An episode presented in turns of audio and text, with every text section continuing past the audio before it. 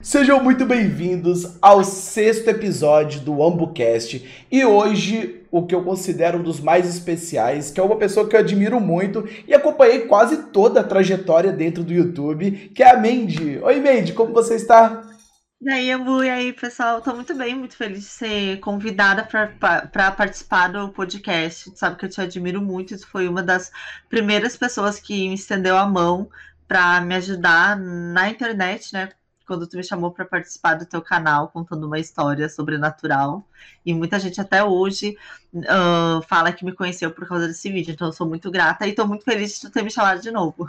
Que é isso, a gratidão é minha. Eu lembro que quando eu vi o teu conteúdo, eu achei aleatoriamente no YouTube, sabe? Porque uhum. eu tenho dessa de sair procurando canais no YouTube. Eu gosto de muito de consumir YouTube. Aí eu lembro que eu achei seu canal e falei, gente, ela se comunica tão bem tão bem, por que, que ela não tem inscrito? Eu pensei, o que está acontecendo? Porque a comunicação dela é perfeita, ela sabe entreter, ela sabe fazer rir. E, e, e, assim, eu lembro que a primeira coisa que eu reparei foi a sua áurea quando você gravava, sabe? Aquela alegria e o bate-papo, até nos assuntos mais sérios, você sempre, você sempre tinha um sorrisão no rosto. Entendeu? Ah, obrigada. Aí eu virei e falei, não, eu vou trazer pro canal, preciso chamar ela para participar aqui. E hoje você tá enorme na internet. E já saiu até da internet e tá enorme também na vida, né? Hoje você tem sua ah, empresa, que por sinal, eu, gente, eu achei incrível. Eu vou falar pra você. achei. Assim, vamos lá, vamos com calma, senão eu vou passar o carro na frente dos bois. Como diz Beleza. o pessoal. Mandy, é, você morava na, se eu não me engano, na Coreia, né? Eu, é, eu já morei na Ásia durante. Sim. Deixa eu fazer as contas, morei muitos anos. Desde eu fui para lá em 2014 ou 2012. Não, fui para lá em 2012, final de 2012. Então eu cheguei a morar na, na Ásia em si sete anos. Eu morei em Hong Kong, morei, Hong, morei na China, né? Que, na, uhum. que, gente, que, lá eles meio que dividem Hong Kong e China. Quem é de Hong Kong diz que Hong Kong não faz parte da China. Então eu falo que eu morei em Hong Kong, também morei na China, morei na Tailândia e morei na Coreia do Sul. Então foi uma experiência de vida muito bacana. É... Quando tu me conheceu, eu tava em Hong Kong, amor. Sim, gente, eu fico imaginando assim, como que foi para você? Com que idade você saiu do Brasil? Ah, eu saí do Brasil, tava com 23 para 24. Não, é... Eu fui para lá para abrir uma minha empresa na época também. E é muita coragem, né? É muita coragem para pensar. Porque assim, se fosse até para um país que falasse inglês, por exemplo, onde é mais fácil, né? Mais prático, porque a gente, culturalmente, a gente aprende o inglês e o espanhol nas escolas. Mas não, você foi para um caminho totalmente diferente do padrão. É que a gente, tipo, tu também, eu acho que sempre gostou muito de anime, da, da cultura Sim. dos países de lá, principalmente a gente que assiste muito anime do, da cultura japonesa, então eu sempre tive um sonho de conhecer a Ásia. E naquela época eu tava vendendo produtos da China e eu falei, cara, tá vendendo bem aqui no Brasil, por que, que eu não vou pra Ásia tentar vender mais, pegar produto mais barato e vender pro Brasil e ganhar mais dinheiro? E eu fui para lá sem saber falar nem inglês, nem mandarim, que é a língua de lá, e nem cantonês, que é a língua de Hong Kong. Nossa. Foi assim. Decidi na segunda-feira, na sexta-feira eu estava embarcando no avião para ir para lá, porque eu tinha visto, já tinha pesquisado tudo na internet, como é que abrir a empresa e tudo mais, porque em Hong Kong é um local que muitas pessoas abrem empresa, porque lá tem praticamente zero impostos e tudo mais, então é um lugar bacana para abrir uh, empresa para quem vende produtos da, da China e tal. Então eu pesquisei tudo isso, achei uma empresa que fazia isso, já depositei dinheiro para eles, falei, tô indo e fui. Depois de uma história lá. Quando você chegou, qual foi o primeiro grande choque de cultura seu? Você virou e falou assim: nesse exato momento, eu não tô mais no meu país, tudo aqui é muito diferente, e agora? Qual foi esse momento que você sentiu um grande choque, né? Que eu sempre falo que a gente tem um, um choque cultural muito grande. Qual foi esse momento para você? Ah, olha, o momento acho que foi no, quando eu peguei o táxi, porque Hong Kong acho que é o, o lugar no mundo, não sei se hoje em dia ainda é, mas lá por o país, uh, por a cidade, né? Hong Kong ser muito pequena, e não sei se vocês sabem, mas os apartamentos lá são minúsculos, então a pessoa tem que trabalhar muito para ganhar o dinheiro para pagar um aluguel que é super faturado, então tudo lá é muito caro.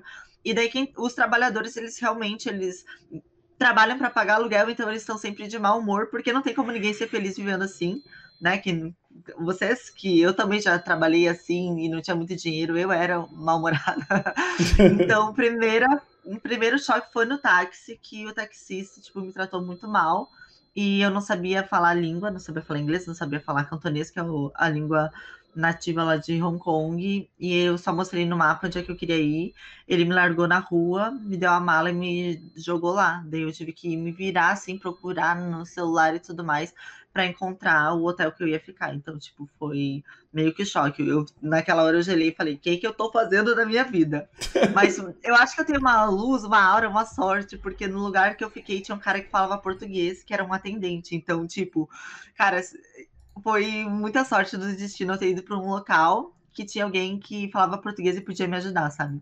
É uma coisa que eu tenho um amigo da Alemanha, o ex-marido da minha irmã, ele uhum. sempre fala que o brasileiro é igual formiga, todo lugar vai ter. E o brasileiro, na, lá fora, ele sempre é amoroso, ele sempre tenta ajudar. Ele sempre fala muito isso, que o brasileiro, quando ele tá longe de casa, você sempre vai encontrar um brasileiro e ele vai ser sempre muito prestativo. Isso é verdade. Nossa, isso é todos os lugares que eu fui que eu precisei de ajuda. Os, quando tinha brasileiro, eles me ajudavam. Tipo, mal me conheciam se eu precisava ficar em algum local, porque eu tava numa cidade nova e tudo mais. Eles me ofereciam a casa para ficar. É, é, legal. Eu também já fiz isso com amigos meus, porque a gente que tá num país diferente, a gente tem que se ajudar, né?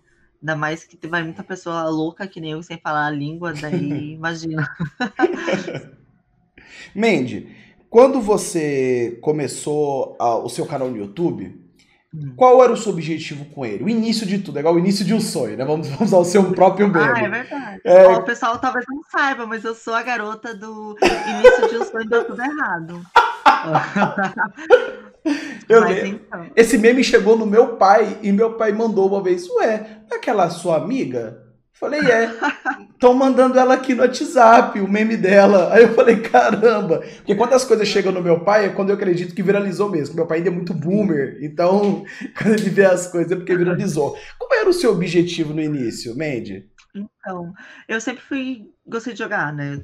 Tipo, minha vida inteira por eu ser uma pessoa trans e eu não hum. tinha muita amizade, até porque eu moro. Hoje em dia eu tô morando na mesma cidade Sim. que eu nasci aqui, que é bem no interior. Bem no interior, não, hoje em dia já não é tão no interior, mas era uma cidade bem pequena pessoal tinha muito preconceito. Então, era nos jogos que eu me encontrava, que eu, eu me sentia meio que acolhida e conseguia me enxergar nos personagens que eu tava jogando. Então, eu sempre curti muito jogar videogame. E daí, quando eu, eu assistia muito canal de gameplay na época que eu morava na Ásia, porque eu me sentia sozinha, não tinha muitos amigos, não tinha praticamente nenhum amigo, e os youtubers eram meus amigos. E eu queria criar um canal, queria uh, criar conteúdo jogando também. Só que daí, quando eu criei meu canal na internet, o primeiro canal era Mandy. Era Mandy Candy, deu, ah, canal de gameplay. Como é que era o nome? Mandy Play, eu não lembro nem o nome, faz, já, faz, já troquei de nome muito, muitas vezes no início. Daí eu comecei a fazer uns vídeos de jogos, só que o pessoal naquela época na internet, sabe, amigo, desde no início da internet, Sim o pessoal. É, hoje tem hater, mas antes parece que tinha muito mais. A cabeça das pessoas era muito menor, eles não tinham conhecimento nenhum sobre pessoas trans, sobre comunidade LGBT, sobre respeitar os próximos, né? É. Daí eu gravava vídeo e às vezes a pessoa olhava pra minha cara e achava, nossa, que pessoa estranha. Começava a me chamar, não sei, é que não pode falar alguns palavrões, já que esse vídeo vai para não, o vermelhinho, né? Aqui, aqui pode falar palavrão, porque a gente na edição, quando vai pro vermelhinho, a gente dá um cortezinho, entendeu? Ah, então tá. Então você pode, pode falar à vontade. Então, me chamavam de traveco. Ah, isso aqui, olha que voz estranha, que pessoa estranha. Olha a boca dela. Na época eu não tinha nenhuma cirurgia plástica no meu rosto, daí minha uhum. boca não era que nem é hoje, minha boca era bem mais fina, até no vídeo que tá no teu canal, aquele é o meu rosto sem nenhuma plástica. E o pessoal comentava muito da minha aparência, e isso foi me desgastando, me deixando muito mal, sabe? Porque é, fo é foda as pessoas falarem de ti, não, elas estão assistindo um vídeo e tão, não estão nem prestando atenção no que tu tá falando. A pessoa tá te olhando e julgando pelo, pela forma, pela tua aparência, sabe? Sim, Até ficou assim falando sobre isso. Eu lembro. Daí... Ah. Te interromper aqui um minutinho. Eu lembro que. Não, pode falar, depois eu falo. Não, não a sua não. fala vai complementar a minha, pode continuar. Mas então, daí eu parei de fazer vídeo de gameplay de game, porque a comunidade gamer Hoje em dia ainda é muito tóxico, a gente tem que melhorar isso, mas antigamente era muito pior. Você que é mais novo talvez não saiba, mas, tipo, pessoas LGBTQIA, mulheres, sofriam muito mais preconceito dentro da comunidade. Daí eu parei com isso. E naquela época eu não tinha aberto para ninguém sobre eu ser uma pessoa trans. E eu sentia uma necessidade muito grande, porque, tipo, ai, se estão me chamando de traveco, se estão falando, ah, ela parece uma travesti, sendo que não é nenhuma ofensa, porque, tipo, não é nenhuma ofensa me falar isso para mim. Uh, eu decidi fa fazer um vídeo e contar para as pessoas que eu era uma mulher trans, e foi a partir desse vídeo que não tinha ninguém, eu acho que no YouTube, pelo menos eu não conhecia, que tinha falado abertamente sobre ser uma pessoa trans que o meu canal começou a crescer muito. Daí foi, eu acho que até quando tu, tu me, me conheceu, Umbo, que eu comecei a falar sobre minhas, minhas histórias, sobre como é, o que, que uma pessoa trans passa, sobre a vida de uma pessoa trans e mostrar que uma pessoa trans é igual a qualquer outra pessoa. É tipo, é uma mulher normal como qualquer outra, tem uma vida normal, como qualquer outra, faz merda como qualquer outra. E o canal foi crescendo, porque as pessoas realmente têm curiosidade de saber sobre a vida das outras pessoas e aprender. Isso é uma coisa que eu aprendi com a minha vida, que as pessoas querem aprender. E se não tem um conteúdo sobre isso, elas nunca vão abrir a cabeça, né? Sim. Foi assim que eu surgi na internet. então, é, gente, é, já divulguei no Twitter, no Instagram, tá lá para vocês. As redes sociais da Mandy também vão estar tá na descrição, tudo bonitinho para vocês, viu? É, se você quiser mandar alguma pergunta, você pode mandar através de bits ou através de sub. Vocês podem fazer as perguntas à vontade. Eu lembro que quando eu fui gravar o relato com você, primeira coisa que eu fiz foi uma live no dia anterior. Por quê? Porque assim, na época meu canal estava muito grande e, meu, e os relatos batiam muita visualização. E como, e como eu percebi que você ainda estava com a sua comunidade crescendo, eu falei, eu não quero que aqui ela seja maltratada. Porque vai ser o primeiro contato dela com um youtuber um pouco maior. Então, naquele momento ali, eu não quero que ela leia comentários desagradáveis. Eu não quero que ela passe por algum tipo de preconceito. Então, o que, que eu fiz? Eu abri uma live um dia antes. Eu nunca esqueço disso. E eu conversei com fiz uma live de creepypasta tal, e eu falei pra Legião, falei, Legião, amanhã eu tenho uma surpresa para vocês, e é uma coisa muito importante para mim. A Mandy, ela vai gravar um relato. Aí o pessoal, quem é Mandy? Eu falei, a Mandy é uma mulher trans, e eu sei que muitos de vocês ainda não possuem tanto conhecimento sobre o assunto e tudo mais. E eu peço que, por favor, evitem comentários idiotas. Vamos agir igual adulto, porque a gente é uma comunidade. E eu quero que a Mandy esteja dentro da nossa comunidade com muito carinho. Você foi a primeira mulher trans que eu chamei para o canal. Depois de você veio a Queen, vieram outras também. Então eu lembro que eu falei, gente, Vamos respeitar. Nos comentários, eu, eu, isso aqui é uma coisa que eu tenho muito orgulho da minha comunidade, é isso. Eu acho que se teve cinco ou seis comentários desnecessários, foi muito. A gente deletou essas pessoas. Porque eu sempre tentei, ao máximo possível, é. Porque a comunidade do terror em si, vamos falar agora do terror. A comunidade do terror em si, ela é uma comunidade onde muitas pessoas são excluídas socialmente. A verdade é essa. Eu, eu, eu posso falar isso com muita propriedade, porque já estou quase oito anos trabalhando com isso.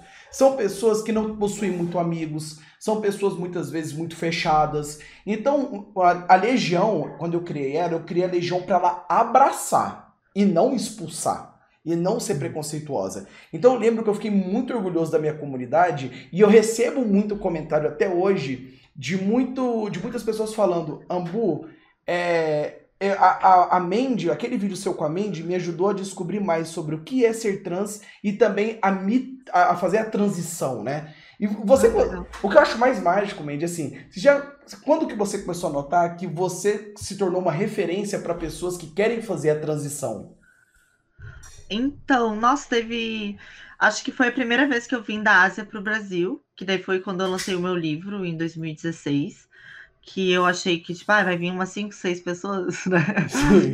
Me ver, comprar o livro, e daí a gente lotou as livrarias que, que a gente fez a divulgação, né? Porque eu fui conhecer o pessoal, e foi muita mãe com filhos e filhas pequenas, assim, trans, que, que se descobriram trans, e por causa do meu vídeo, os pais entenderam melhor, levaram o vídeo num profissional para eles já terem acompanhamento desde novinhos, e isso me chocou bastante, porque cara, o mundo tá mudando e graças a eu tá falando sobre minha história na internet, eu tô abrindo caminho para outras pessoas, né? Hoje no YouTube e em diversas outras plataformas a gente vê que tem um montão de pessoas trans aí surgindo e tudo mais. Até tem uma amiga minha que ela tá bombando no YouTube hoje, e ela começou a, ela começou a transição também quando, por causa do meu canal, e quando eu conheci ela, ela ainda nem tinha começado a transição, e ela era mega, mega novinha, acho que ela tinha 14 anos na época, hoje ela já tá com 18 ou 19. Ai, caramba, eu tô ficando velha! é, putz, cara, putz!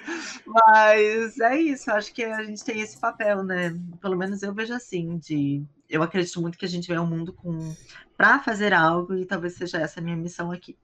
E que, sinceramente, é uma coisa que eu gosto muito de ver é o quanto você é mente aberta.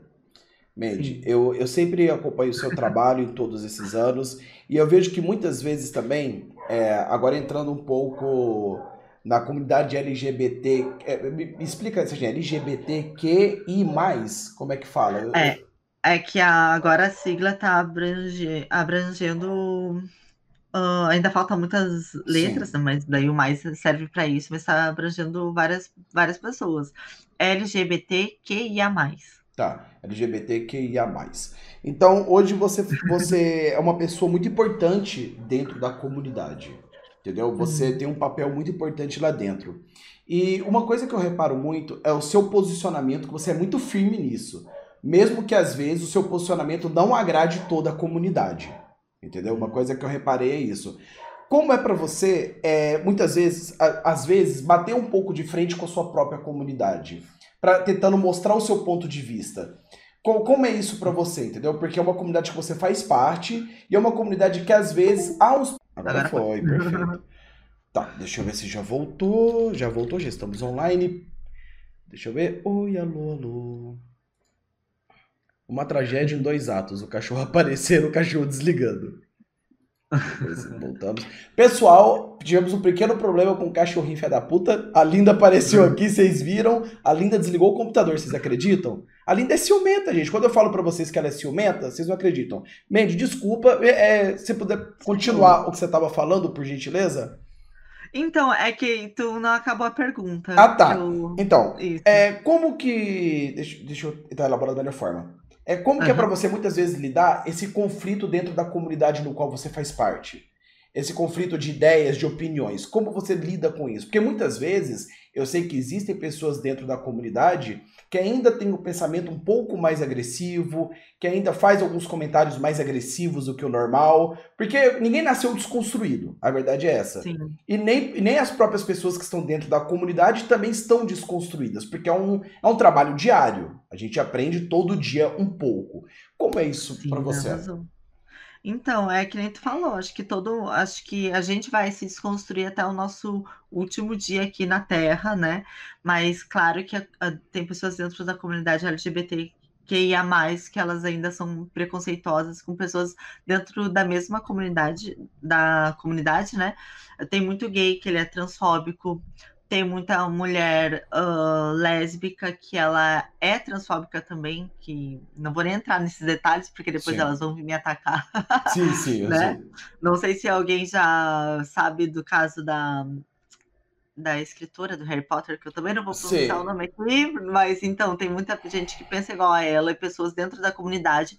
E isso me machuca muito, porque, tipo, a pessoa já sofre preconceito e ela tá botando mais preconceito uh, em cima de pessoas que também estão sofrendo preconceito, né? Mas é que nem tu falou, eu, eu, por ter apoio da minha família desde que eu me entendo por gente, eu consigo relevar isso porque eu sempre tive amparo das pessoas. Eu sei que o problema não é comigo, o problema é com a pessoa que está sendo preconceituosa, né? Mas eu também entendo o lado de pessoas que sofrem preconceito, não só dentro da comunidade, mas fora dela também, elas são mais agressivas, porque elas já sofreram tanto da vida. Tu imagina, Ambu, e você também que está assistindo, uh, você andar na rua e alguém te bater com um pedaço de pau por você ser uma pessoa trans ou por você ser gay. E daí você sofre isso uma, sofre isso duas, sofre isso três vezes. Tipo, você já tá meio que traumatizada e você vai mesmo reagir de uma forma mais agressiva quando alguém fala alguma merda, sabe? Então a gente tem que entender esse lado que as pessoas, cada pessoa tem uma vivência diferente. Talvez eu tenha é, esse jeito que é mais fácil das pessoas aceitarem. Aqui a pessoa fala, ah, como a mídia é fofa, como ela fala de um jeito mais fofo, que todo mundo pode entender. Porque eu tive apoio de, do, da minha família, tive apoio de amigos, eu tive apoio também da comunidade da internet, que nem tu falou da tua comunidade quando tu postou o vídeo. Tipo, tu foi muito bacana comigo e os teus seguidores que viraram meus seguidores depois também foram muito bacanas comigo e isso foi me moldando, foi, foi fazendo quem eu sou hoje. Mas nem todo mundo teve essa sorte, né? Sim. Então eu tento entender todo mundo, até quando pessoas trans falam mal de mim, eu, eu, eu entendo que às vezes eu também posso dar close errado, porque eu não sou perfeita, ninguém é no mundo, mas se uma pessoa trans é mais agressiva comigo, pode ter alguma coisa por trás, e eu tento pensar e ver se realmente essa, uh, o que essa pessoa está falando não tem um ponto que eu, que eu possa absorver para mim e possa melhorar também como pessoa, sabe? Então, acho que é... também já tô com mais de 30 anos, né, amigo? A gente já tá tão cansada de tudo que se alguém falar mal da gente ou tentar criar treta, a gente só fica assim, ah, tá bom. Realmente. Vou jogar, meu, vou jogar meu League of Legends. Você, você bebe da fonte da juventude. Eu, eu sempre falo isso, que você bebe da fonte da juventude. Para você ter uma ideia.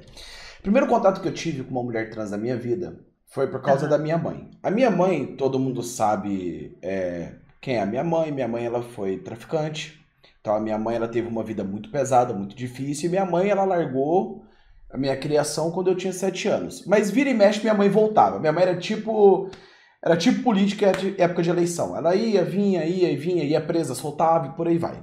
E eu lembro que quando a minha mãe, ela, muda, ela minha mãe morava em lugares muito muito baratos, porque ela não, ela não tinha condição de ter uma casa muito grande, também para fugir, enfim, né, os rolos dela. Aí eu lembro que em uma dessas casas que ela morava, tinha uma mulher trans que era a Anitta. Acho que era Anitta o nome dela. Eu, esse nome. É, eu não lembro o nome ao certo, mas eu lembro da aparência dela até agora. Sabe? Eu lembro escritinho. Ela era branca, alta. E ela era um amor de pessoa. E sempre quando eu ia pra minha mãe, ela ia almoçar com a gente. Entendeu? E aí, assim, eu, eu não sabia o que era uma mulher trans. Aí eu sempre, eu sempre brincava com ela, conversava, e minha mãe falou: ela é uma mulher trans. Aí eu falei, mãe, o que, que é uma mulher trans? Aí ela, você não sabe? Eu falei, não. Aí eu falei, seu pai nunca conversou com você isso? Eu falei, não, meu pai trabalha muito, a nossa vida era muito difícil e tudo mais. Aí minha mãe me explicou o que era uma mulher trans. E quando a minha mãe se machucava nos rolês dela, nos corre dela, ela cuidava da minha mãe. E quando ela também passava perrengue com o cliente, com algumas coisas que ela tinha, minha mãe entrava junto para ajudar. Então, eu, eu, assim, meu primeiro contato foi: é uma pessoa tão boa, por que, que as pessoas olham torto para ela na rua? Entendeu? Eu percebi isso com 8, 9 anos de idade. E hoje, quando eu, eu ando, eu tenho dois filhos, né? O Hector e o Rafael. O Rafael ainda não entende, tem dois anos, mas o Hector já entende. E uma vez foi uma mulher trans buscar uma criança lá na escola e, e o Hector olhou e ficou olhando e, e, ele ficou assim olhando. Aí a mulher deu oi para ele, ele também deu oi. Ele veio perguntar comigo, para mim, papai, essa mulher é diferente. Por quê? Aí eu conversei com ele, eu falei, ela não é diferente, ela é uma mulher. A aparência dela, todo mundo é diferente. Eu sou diferente, todo mundo é diferente, todo mundo tem uma aparência diferente. Ela é uma mulher. É uma mulher trans. Aí ele, o que, que é uma mulher trans? Eu falei, ela é uma mulher. Pronto. Ele tem seis anos, eu não, não consigo explicar para ele ainda porque ele não entende. Mas eu falei, é uma mulher. E agora eu falo, muitas vezes a gente não vai conseguir mudar, por exemplo, pessoas de 30, 40 anos de idade. Eu sempre falo muito isso. É muito difícil você ensinar truque novo para cavalo velho. Mas você ensinar para essa geração que está vindo, por exemplo, eu estou tentando educar a minha geração agora que está vindo, que são os meus filhos. Você educar, ensinar a respeitar, ensinar a cuidar é o mais importante nesse momento, entendeu? E foi, eu lembro que graças a essa conversa com a minha mãe, eu entendi coisas que hoje gente com 20, 25 anos está tentando entender. E os seus vídeos, Mandy, ele educa muito essas pessoas, entendeu? Obrigada. Nossa, amigo. Olha, tudo que tu falou, eu, quando tu falou, quando tu começou a contar a história e daí tu foi falar o que, que era uma mulher trans, eu já meio que já gelei por dentro, porque hum. eu já escutei pessoas falando sobre isso, mas tu falou de uma maneira tão bacana, amigo. Olha, parabéns por mais pessoas como você. Olha, fiquei até aqui emocionada. muito legal, muito legal. É, porque e assim, eu... as pessoas tentam gerar tanta complexibilidade sobre o assunto, sendo que você só pode falar, é uma mulher. Ponto. Acabou. Tipo, é pouco, cara. Acabou, precisa mais do que isso. Entendeu? Precisa mais. É uma mulher, ponto. Então, é uma coisa que eu falo. A gente tem muito que. A gente ainda tem muito que. Por exemplo, eu mesmo tenho que me desconstruir ainda com muita coisa. Entendeu? Porque eu venho de uma. Nós, nós né? Nós vemos. É, que, é, porque sua aparência é tão mais jovem que a minha, ah. Mandy. Ah, é, Mandy, não vem não. Vai, vai. Aí, tanto, que eu, tanto que eu falo assim: nós viemos numa geração muito escrota. Muito pesada. E os nossos pais também vieram numa geração muito pior do que a nossa. Então, Sim. o nosso objetivo, pelo menos assim, eu acredito que o meu objetivo hoje, muitas vezes, é tentar de alguma forma passar o conhecimento da melhor forma possível. Porque a gente nunca sabe, é igual eu ouço muito. Uma vez meu pai conversou isso comigo, né? Meu pai, que é um, um homem muito bom, maravilhoso, uma vez ele perguntou para mim o seguinte: é, e, se o, e se o Hector ou Rafael forem gays? Meu pai perguntou isso para mim, né? Aí, aí ele falou assim: e se, e, e se ele decidisse se tornar uma mulher trans? Perguntou essas duas coisas para mim na conversa que a gente estava tendo aqui. Eu virei e falei, pai, o que o Hector vai fazer no futuro? Se ele vai ser uma mulher trans, se ele vai ser gay, se ele vai ser hétero, não é meu problema. Eu falei, não é o meu problema, entendeu? Assim como acho que você nunca ficou pensando, será que meu filho vai ser macho pra caramba, entendeu? Aquelas coisas, porque é da geração dele isso. É da geração que o filho tem que ser cabra macho. Entendeu? É da geração dele. Eu falei, pai, isso não é mais preocupações da minha geração. A minha geração, hoje eu estou mais preocupado em se meu filho for uma mulher trans, meu filho se tornar uma mulher trans, se o meu filho for gay, eu vou educar ele, eu vou proteger ele e cuidar dele e apoiar ele com tudo que for preciso. Entendeu? Com tudo. Eu vou ser o guardião dele. E eu vou ensinar ele, principalmente, a se proteger para as pessoas não machucarem ele. Porque, Mandy, você principalmente sabe o quanto as pessoas são ruins. Nossa, a gente vê. Falei, até pela internet a gente tem um gostinho do que, que as pessoas podem fazer e pensar, né? Sim. Nossa, já passei por. Eu digo que eu passei por algumas coisas, mas não são coisas tão pesadas quanto amigas minhas que já sofreram abuso, já foram espancadas só por elas serem do jeito que elas são, sabe? Imagina. Eu, o máximo que eu levei, assim, de. Uh, digo fisicamente, porque palavras eu já escutei de tudo andando na rua e pela internet, mas fisicamente, Sim. uma vez eu estava indo trabalhar, que eu trabalhava de telemarketing, e passou um carro com os caras que estavam, acho que, indo pra balada, ou saindo da balada, naquela época eu trabalhava na madrugada no telemarketing, e eles jogaram uma cerveja, assim, na minha cabeça, e chamaram Traveco, e pá, jogaram uma cerveja, uma cerveja na minha cabeça, imagina. Eu fiquei com, completamente assim, desnorteada e eu tinha que trabalhar no telemarketing ainda, ficar o dia inteiro, a madrugada inteira lá. Foi uma situação bem difícil. Eu imagino assim, e sinceramente, gente, é, é, como, como ainda nós temos o que evoluir, né? Agora vamos, vamos sair do, da bad vibes e vamos, vamos transformar. é o seguinte, como que foi a sua decisão de voltar para cá? Eu acho que um dos. Acho que quando você começou a querer voltar foi também por causa do livro, né? Que o livro foi um fenômeno. O seu livro. Ah, foi. Vendeu bastante na época. E aproveitando que a gente tá falando de livro, é... deixa eu fazer agora o meu merchan. Pera aí só um segundinho. Ah, certo. Que finalmente eu vou lançar o meu. Eita!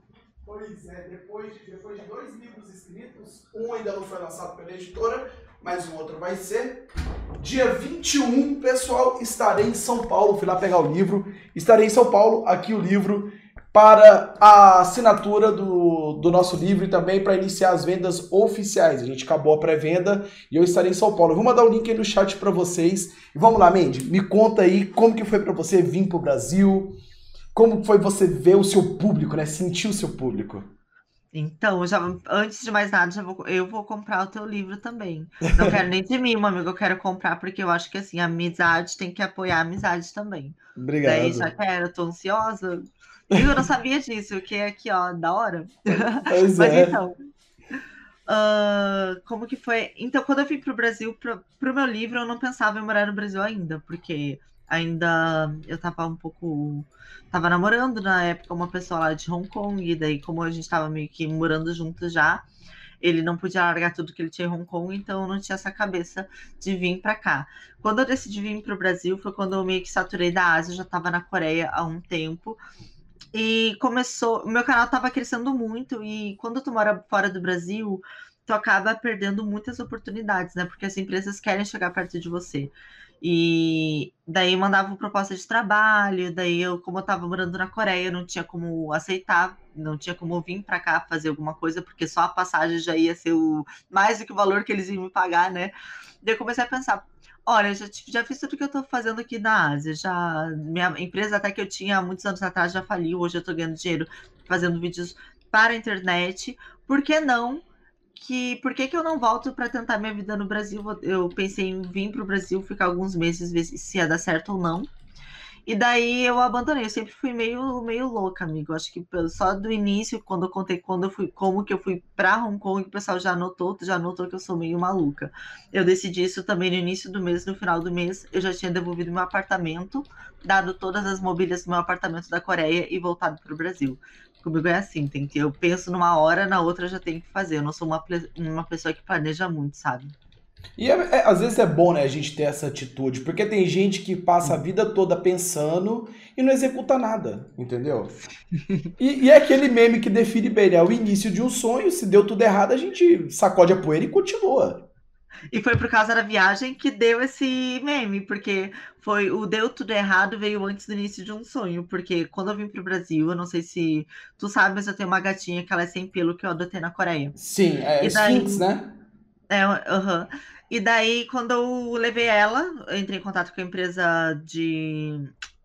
Com a empresa. De, como é que é? Ai, meu Deus, fugi a palavra. Com a empresa do avião lá. Sim, empresa aérea. né? Aérea, isso. E daí ela me passou todas as a medida de caixa, o que, que precisava, fui no veterinário, eu fiz o veterinário dar o laudo que o gato estava bem, tudo em inglês até, porque tem que mostrar, né, para a empresa. Cheguei lá no momento de embarcar, ela pegou uma folha de papel, mediu assim a caixa e falou: Olha, essa caixa não pode entrar no avião, tu não pode levar tua gata. Menino, comecei a chorar no meio do aeroporto. Daí, imagina, a, minha, meus gatinhos, meus animais são minha vida.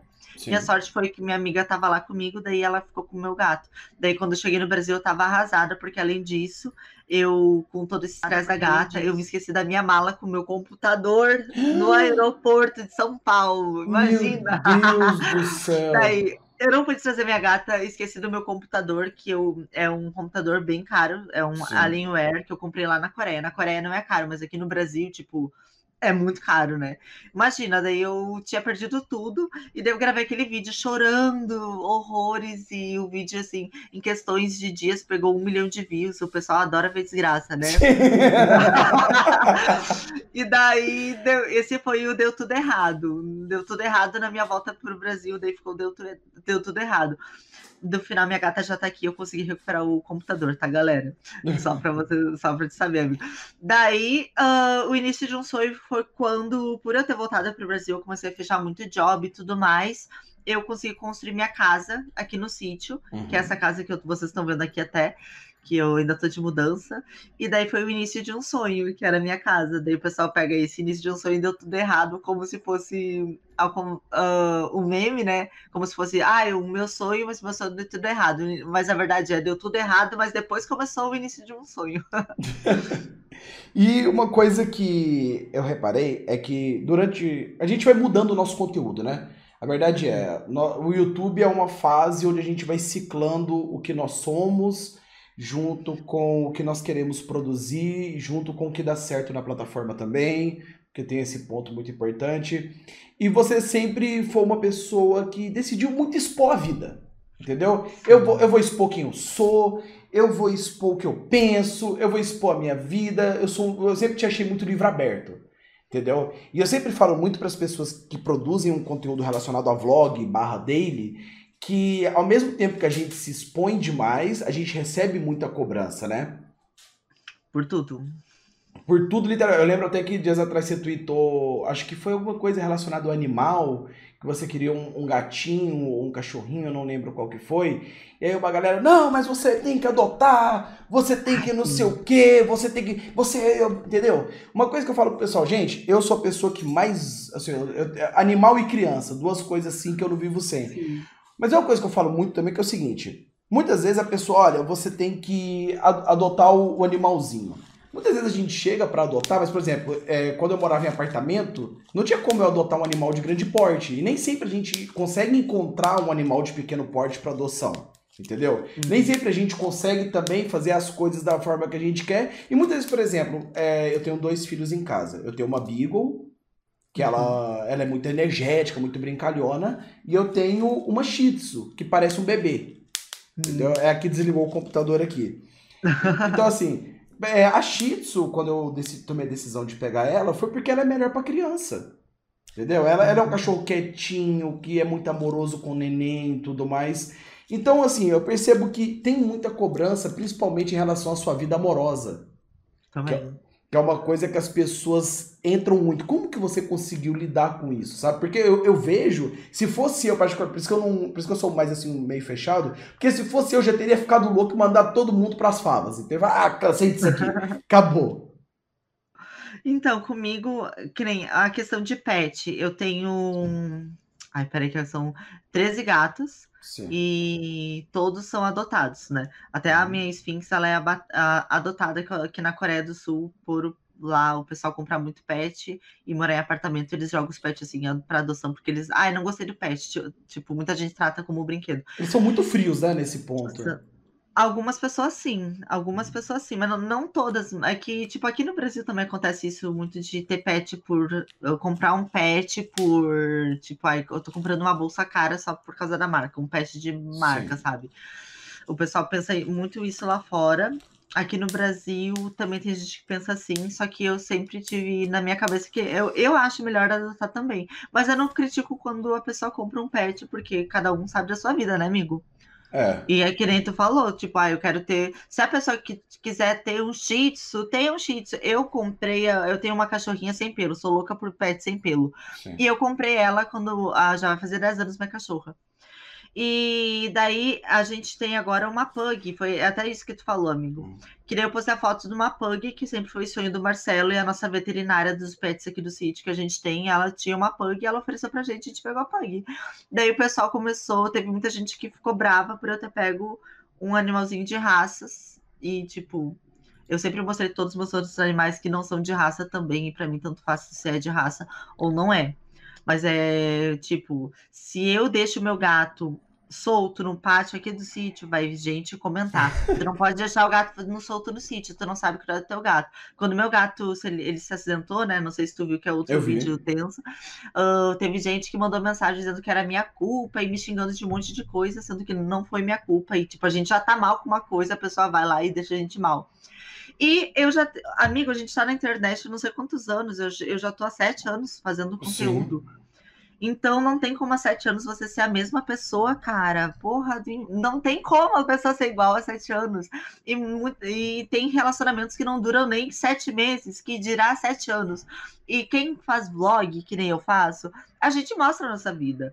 Então, se eu tinha um namorado antes e hoje eu tô com outro, as pessoas já. E aquele namorado? Por que, que tu acabou com aquele? Eu prefiro esse do que aquele. Então, é, é muita as pessoas querem muito se met... uh, darem opinião na nossa vida. Eu não acho isso de uma forma ruim, eu até adoro os comentários que são tipo, ah, eu gosto muito disso, mas você podia fazer isso, ou aquele outro, mas tipo, uma crítica construtiva, sabe? Sim. Mas tem pessoas que realmente querem entrar no meio e querem falar mal e julgar a gente por a gente ter evoluído ou mudado nossa forma de ser durante todos esses anos mas é o conteúdo que a gente queria. E, muita, e não sei se tu já recebeu esse tipo de conteúdo, já estou fazendo desabafo aqui, mas as pessoas acham que só por a gente dar a nossa cara na internet, por a gente ser uma figura pública, ela pode falar mal da nossa aparência, pode falar mal da nossa voz, pode falar mal de quem a gente está namorando, pode se intrometer na vida de uma pessoa que nem é uma pessoa pública, mas está junto de você e elas falam: você não pode reclamar disso porque você é famosa. Tipo, famo eu, famosa entre aspas, tá, gente? Mas é o que. É, não, falam. mas é o que as pessoas acham. As pessoas acham que a gente é o luxo da Globo. Que nesse Sim. exato momento você vai comprar o pão, tem uma fila lá esperando para você tirar foto. A galera esquece que, tipo assim. Gente, a, a gente alcançou um reconhecimento foi uma coisa que é do nada. Ninguém aqui planejou ficar milionário com o YouTube. Hoje em dia as pessoas até planejam porque sabem que tem como. Entendeu? Mas, tipo assim, é, quando a gente viu, aí começou a seguir, aí começou a bater visualização, Aí, dessa forma, você falou da aparência, por exemplo. Eu, quando eu perdi tudo com o YouTube, eu peguei uma depressão muito forte. Eu já tinha, né, alguns problemas e dobrou. E eu fui para 110 quilos. Eu fiquei um, um, bolinho de arroz puro. Tanto que eu até, eu até brinco que, tipo assim, no vídeo eu até brincava que o tanquente me engoliu. Eu falo muito isso. Galera, o tanquente do LOL me engoliu. Acabei engordando muito. Porque eu tomei medicações muito fortes. Eu, tô, eu não conseguia dormir, e entre outras coisas. E eu entrava na internet quando eu, eu passei seis meses sem usar o Instagram. Eu não tinha coragem de botar minha cara no Instagram, entendeu? Porque nos vídeos do YouTube que eu aparecia no inicinho, eu só vi os comentários de nossa, o Ambu está enorme. Ambu, como você engordou? Aí teve um dia que eu falei, caralho, meu irmão, tu, tu vai me comer ou vai dar pra mim por acaso, cara? O que, que tu tem a ver com a minha aparência? Eu apelo, eu falei, eu não aguento. Eu falei, bicho, eu engordar me faz pior? Eu, eu, perguntei isso pro cara, sabe, nos comentários. Eu me engordar, ah. eu engordar me faz pior? Eu engordar muda alguma coisa para você do meu conteúdo? A minha essência muda? Por isso que muitas vezes eu acompanho alguma galera body positive, né? Positive, né? Que é o nome do movimento.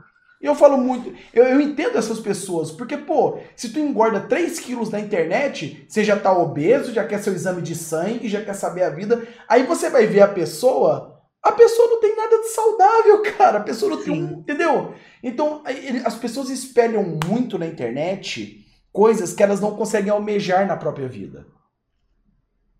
Sabe? Talvez. Eu, eu, Pode ser também.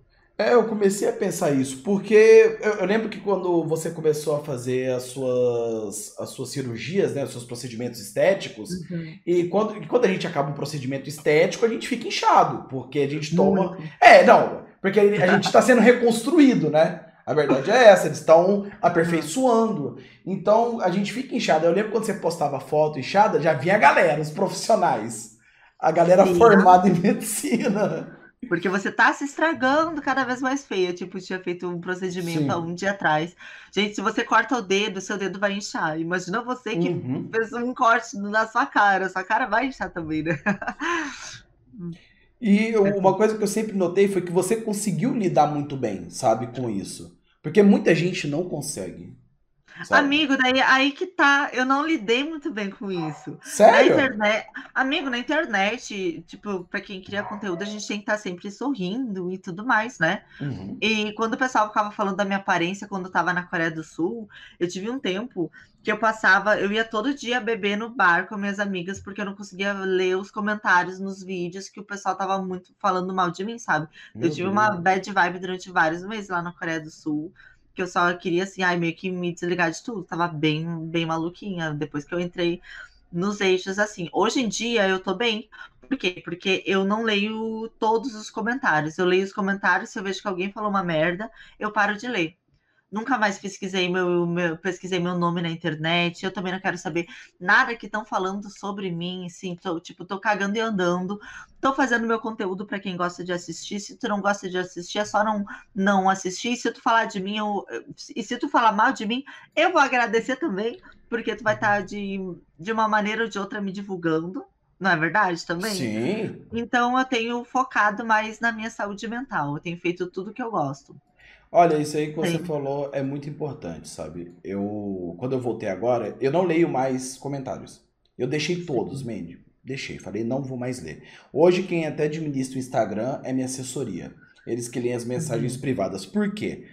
Porque, por exemplo, como eu tive depressão e eu tenho transtorno bipolar afetivo, eu fui diagnosticado, eu falo muito isso abertamente, porque muitas pessoas têm o transtorno bipolar e não sabem. Muitas pessoas acham que o transtorno bipolar é você estar tá sorrindo agora e daqui a pouco chorar entendeu? Sim. Sendo que não é assim que funciona. O transtorno bipolar, ele é muito complicado, ele é muito complexo e é para sempre.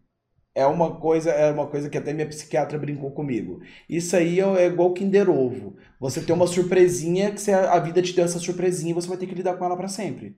Entendeu? Essa é, é, essa é, esse é o presentinho que a vida te deu. Então, quando eu comecei a falar sobre o transtorno bipolar abertamente, quando eu comecei a conversar sobre isso, as pessoas começaram a pedir ajuda para mim. Ambu, é, como que eu sei se eu tenho transtorno? Ambu, como me ajuda na minha depressão? E teve uma certa época que eu até tinha muito interesse sim em poder ajudar essas pessoas. Mas a minha psicóloga me disse uma coisa que mudou totalmente meu ponto de vista. Que ela falou assim: Você estudou psicologia? Eu falei, não. Aí ela, eu passei cinco anos estudando, fiz pós, fiz doutorado, eu passei basicamente oito anos da minha vida estudando a mente humana. E ela brincou comigo e falou assim, para vir youtuber e tentar ajudar. Aí, aí, aí, eu tive um choque, porque ela não sabia que eu era youtuber. Ah. Ela brincou, aí eu tive um choque de realidade. Eu falei, é mesmo. Talvez uma palavra que eu diga, eu posso dar um gatilho para essa pessoa. Nossa, sabe? amigo, faz todo sentido. Faz todo sentido mesmo. Aí, quando ela me disse isso, minha mente abriu. Eu falei, caramba, como que eu posso querer ajudar, sendo que eu não tenho conhecimento próprio para isso, entendeu? Então, eu vejo que muitas vezes, hoje em dia, as pessoas estão depositando nos digitais... Odeio essa palavra, mas eu vou falar. Os digitais influencers, uma responsabilidade que não é nossa. Sim. Que a gente recebe até... Hoje eu tava lendo as minhas mensagens e sempre tem alguém que fala, Mandy, eu tô pensando em. Sim. Né? Por favor, se tu não me responder, eu não sei o que eu vou fazer da minha vida. Gente, eu não respondo esse tipo de mensagem. Porque se eu responder um, eu sei que vai ser pior para a pessoa, até porque depois, se eu não responder mais, a pessoa vai criar um vínculo e isso também vai fazer mal para a gente. Faz mal para a gente receber Faz. esse tipo de mensagem. E eu sou uma pessoa que já passei por isso também, então isso me dá um gatilho muito grande. É que a gente falou, a gente trabalha com isso, a gente dá o nosso melhor possível, mas são muitas pessoas que nos seguem, não tem como a gente hum, tá, tá ajudando uh, todo mundo nesse sentido, até porque a gente não pode ajudar, porque eu não sou formada em, em, uhum. em psicologia, não fiz oito anos de estudo que nem a tua psiquiatra fez para ajudar, né, amigo? Sim. E foi nesse momento que eu, que eu comecei a entender um, um, Eu tomei um choque que eu nunca tinha tomado, sabe? Eu comecei a perceber que, epa, a melhor coisa que eu posso fazer às vezes é simplesmente virar e falar. É, procure ajuda de um profissional. Isso, e o que você precisar, a gente está aqui para tentar de alguma forma dar algum tipo de conforto, mas eu não sou profissional. Agora vamos entrar no, no papo de terror, que eu sei que você é apaixonada. Eita, tu viu meus bonecos de terror? Ah, eu tenho inveja dos teus bonecos, porque eu não posso ter aqui em casa. Por causa dos meninos. Morrer, né? Sim, eu tenho uma. Deixa eu mostrar aqui pro pessoal da live. Eu tenho uma cabeça aqui, que foi quando eu ainda não tinha filho. E foi quando eu tava fazendo produção de curta-metragem. Uhum. Eu tenho o que eu chamo de cabeça Aqui, ó, pessoal da live. O cabeça é esse aqui. Eu tenho ele e ele fica ali em cima agora no armário porque as crianças não podem. O... Você que morou na Ásia, que é um país que tem muita história, muita lenda, muita crendice. Uhum. O que que você viu lá? O que que você ouviu lá? As histórias que você tem de lá? Porque é uma cultura que eu não tenho e eu queria aprender. Ai, olha, vou te contar que sobre isso na Ásia eu não cheguei a ter nenhum contato, nem ninguém, até porque quem eu conversava lá não era não eram pessoas uh, do país. Meu, meus amigos mesmo eram pessoas, eram brasileiros e de outros países, né? De outras culturas, não necessariamente do país que eu estava morando. Mas tem bastante história de fantasma, tanto na Coreia quanto na Tailândia. Eu acho que são tópicos para te dar uma pesquisada e fazer uns vídeos, amigo. Sim, eu vou dar uma olhada. Porque lá tem umas histórias babado. Qual foi Mas... uma experiência que te marcou muito? Em relação ah, a aquela, isso? aquela que eu te contei, que eu contei no teu canal, que a gente estava andando, eu e meus amigos, vou resumir muito resumido, uhum. tem no canal do Ambu, né? Que a gente estava andando no cemitério à noite, a gente viu um vulto sem perna. E daí e, e eram todos os meus amigos. A gente viu aquilo, todo mundo viu aquilo, sabe? Sim. E a gente saiu correndo, foi muito tenso, porque se fosse só eu, eu ia achar, ah, tô com algum problema na vista, ou eu tô muito louca, sei lá. Mas, tipo, imagina todos os amigos terem a mesma visão. Depois falaram que você vê um vulto sem perna, é uma pessoa que foi, que morreu afogada, algo assim se eu não me engano. Sim, tem essa lenda mesmo é, de que é de que é uma pessoa que foi embora afogado e que de alguma forma Sim. ainda permaneceu ali, tem algum vínculo com o nosso mundo, né? É o que Sim, acreditam muito nisso. Eu acredito muito também porque minha mãe já teve algumas experiências. Uma delas, a minha mãe sempre assim se emociona quando ela conta, porque na época muitos anos atrás, quando minha mãe era criança, não tinha telefone, não tinha essas coisas já, né? Porque minha mãe já tem uma certa idade. Daí, uh, a irmã dela mais velha, ela não morava na mesma cidade que minha mãe. E ela estava grávida. E daí minha mãe já estava dormindo de noite e a irmã dela apareceu no quarto dela e ela sentou assim na cama e falou: Olha, eu vim aqui te avisar que eu morri, por favor, avisar nossa família, disse que eu tô bem e tudo mais. Minha mãe levantou, saiu do quarto, contou para a família toda. E eles, ah, isso quer dizer que ela tá bem e tudo mais. Depois de um dia e pouco, chegou a mensagem que uma delas tinha realmente falecido. Então, foi uma história bem chocante que minha mãe conta, assim, a gente fica meio incrédula. Mas você imagina como é que uma criança, um dia antes, dois dias antes, vai ter uma premonição do que vai acontecer com a irmã dela, né? Caralho, pesado, hein? Aham. Pesado demais. E agora a gente já está chegando na reta final do nosso Ombocast, que o Ombocast é um papinho de uma hora, uma hora e dez. Uhum. É, eu quero te fazer uma pergunta. Como foi para você ver a realização do teu próprio negócio físico, né, o seu salão? Como foi você ver, ver o crescimento do seu salão, ver, ver ele se formar? Como foi isso para dentro de ti, do teu coração? Nossa, é um... É, aí é o início de um sonho que deu tudo certo. Sim. Porque acho que toda pessoa que foge do padrão da sociedade, não que assim, ah, eu seja muito fora do padrão, mas eu, por ser uma pessoa trans, eu sou fora do padrão. Sim. Eu ia no salão, eu não me sentia representada porque as pessoas me olhavam com um olhar muito me julgando. Ai, o que, que essa pessoa tá fazendo aqui? Antes, quando a minha aparência não era essa que vocês estão vendo, né? Porque eu passei por muitos anos de transição. Então, eu sempre tive um sonho de ter um lugar que acolhesse todo mundo. E eu achava, nossa, deve ser muito difícil. Só que no momento que tu abre um negócio, tu vai vendo que tem coisas tão simples, que nem tem pessoas que elas são gordas e não sei se vocês já viram cadeira de salão, tem uns salões que a cadeira é tão pequena que pessoas gordas não conseguem sentar. E é tão fácil ter cadeira que não tenha esses braços do lado, que qualquer pessoa pode sentar, sabe?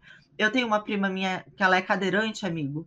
E os salões não têm a, a mínima acessibilidade para uma pessoa cadeirante. Imagina, a pessoa cadeirante ela precisa ir num salão também, cortar o cabelo, tingir e tudo mais.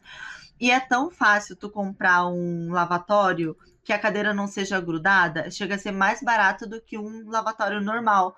Que daí é só você tirar a cadeira e botar a, pessoa, a cadeira de roda da pessoa ali para ela lavar o cabelo, para ela poder fazer os procedimentos. E daí, vendo isso, eu falei, cara, vamos abrir um salão que seja um lugar para todo mundo, que todo mundo possa entrar sem se sentir julgada, sendo, tendo o estilo que ela quiser ter, a cor de cabelo que ela quiser ter, sendo do gênero que ela é, que ela quiser ser, sendo do jeito que ela é. E é muito legal ver pessoas entrando no salão e se emocionando, tipo, indo no salão pela primeira vez, porque só agora elas estão tendo coragem de tentar se produzir, sabe? Cortar o cabelo fora de casa, porque antes elas já tinham passado por coisas ruins. Teve uma menina que foi no salão que ela não ia salão há muitos anos porque ela se sentia pressionada quando ela ia a um local por causa da, da aparência dela. E daí, quando ela fez os procedimentos com a gente, ela se emocionou muito porque ela ah, nunca tinha me sentido tão bem, nunca me, tinha me sentido tão bonita, porque ali ela viu que ela realmente era bonita. Não é porque ela fez uma maquiagem, um cabelo e tudo mais, que ela ficou bonita. Ela já era bonita, a gente só deu um, um toquezinho de beleza a mais para ela. E é isso que eu quero pro, uh, proporcionar para as pessoas, sabe? É, meu salão ainda é bem novo, amigo, né? Tem um ano, mas quem sabe daqui uns 5 anos, 10 anos, a gente não leve o Bem Garota, que é o nome do meu salão, para todo o Brasil. E se Deus quiser, isso vai acontecer, porque hoje no Brasil a gente não tem esse pensamento, né? É uma coisa que. Uma coisa que você falou que é muito certa. Aconteceu um caso também, isso foi, acho que em São Paulo, onde uma mulher ela entrou na barbearia e ela pediu para fazer um corte masculino dentro dessa barbearia. E os caras não quiseram atender ela. Entendeu? E aí isso gerou uma polêmica muito grande. Eu acredito que isso tenha acontecido, acho que faz uns dois, três anos essa polêmica. Uhum. E o quanto é, é, é importante a gente criar ambientes seguros, entendeu? A gente criar ambientes onde as pessoas não vão gerar traumas. Isso é o mais importante. Para você ver o caso dessa mulher que, que se emocionou. Quanto ela já não passou? Quanta discriminação, quantos problemas, quanto olhar torto, desnecessário. Sim. Entendeu? Então, isso que você está fazendo além de, além de engrandecer, é humano demais, Mandy. É um ato de humanidade, sabe?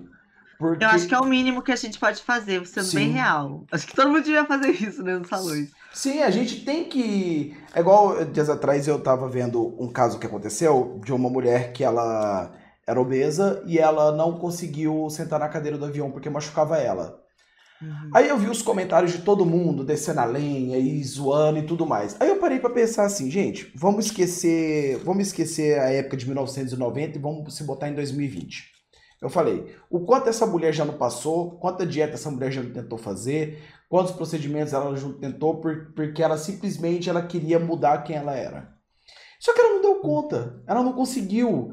E, e hoje ela está emocionalmente já arrasada. E não que ela precise mudar, igual eu sempre falo, ó, ninguém precisa mudar nada a não ser que você queira. Se você uhum. quer mudar, mude. Se você não quer, tá feliz do seu jeito, seja do seu, por exemplo, eu voltei para academia, comecei para academia voltar porque eu me sinto muito bem quando eu vou. Eu, eu quero voltar a ter um físico forte, mas não é, não me tornou nem melhor nem pior do que ninguém. É apenas uma preferência minha. Então é o que eu falo, gente, o quanto essa mulher já não passou para tentar socialmente se adequar e agora para você ver, ela não conseguiu sentar no avião.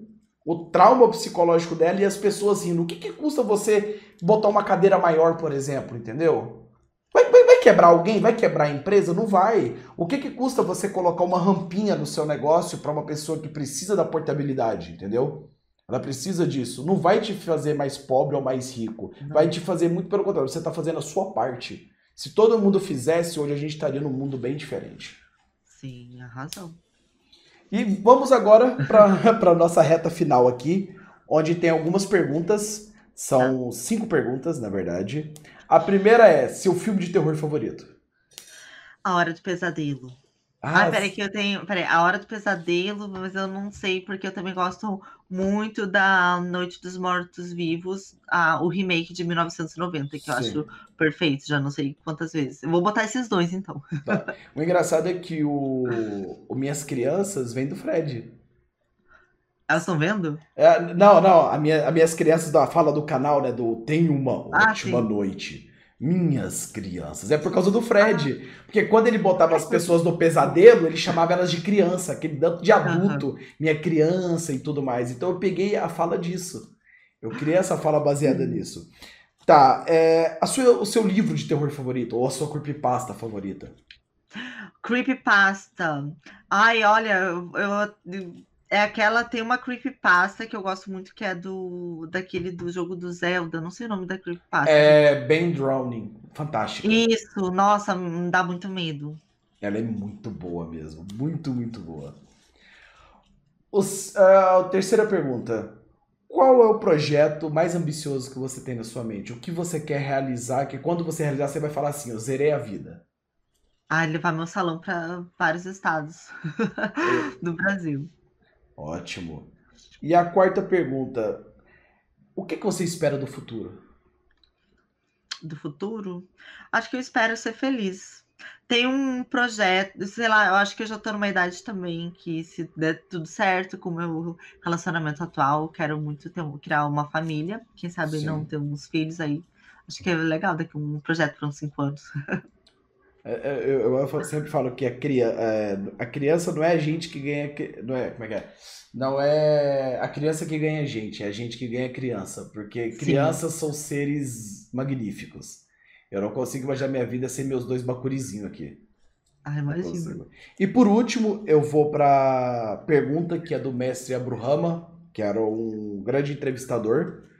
E ele sempre hum. terminava a entrevista dele perguntando uma coisa que eu acho muito importante, que é o seguinte Mandy, o que é a vida?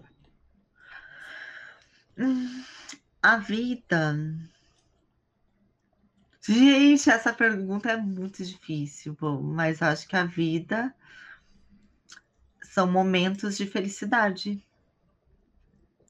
Para mim, pelo menos. Acho que no momento que, que a nossa vida estiver chegando ao fim, vai ser isso que vai passar na nossa cabeça. E vai ser isso que vai mostrar que valeu valeu a pena a gente estar aqui nesse mundo. Muito obrigado pela sua presença, Mandy, de todo o coração. Obrigado por você estar aqui com a gente. Legião, muito obrigado também por vocês estarem aqui hoje comigo. Esse é o AmbuCast episódio 6 com a Mandy. Vai estar disponível em todas as plataformas Spotify, Deezer e também no YouTube, junto também com os cortes, tudo certinho. Mandy, muito obrigado e como eu sempre digo, de coração, você é uma pessoa fantástica. Obrigada, amigo. Quando, quando quiser fazer qualquer projeto comigo, pode me chamar. Vamos marcar umas lives também pra gente jogar uns LOL, que eu vi que tu, que tu joga. Sim. Já quero. Então, fechou. gente, muito obrigado. Vejo vocês amanhã. Fiquem com Deus e boa noite.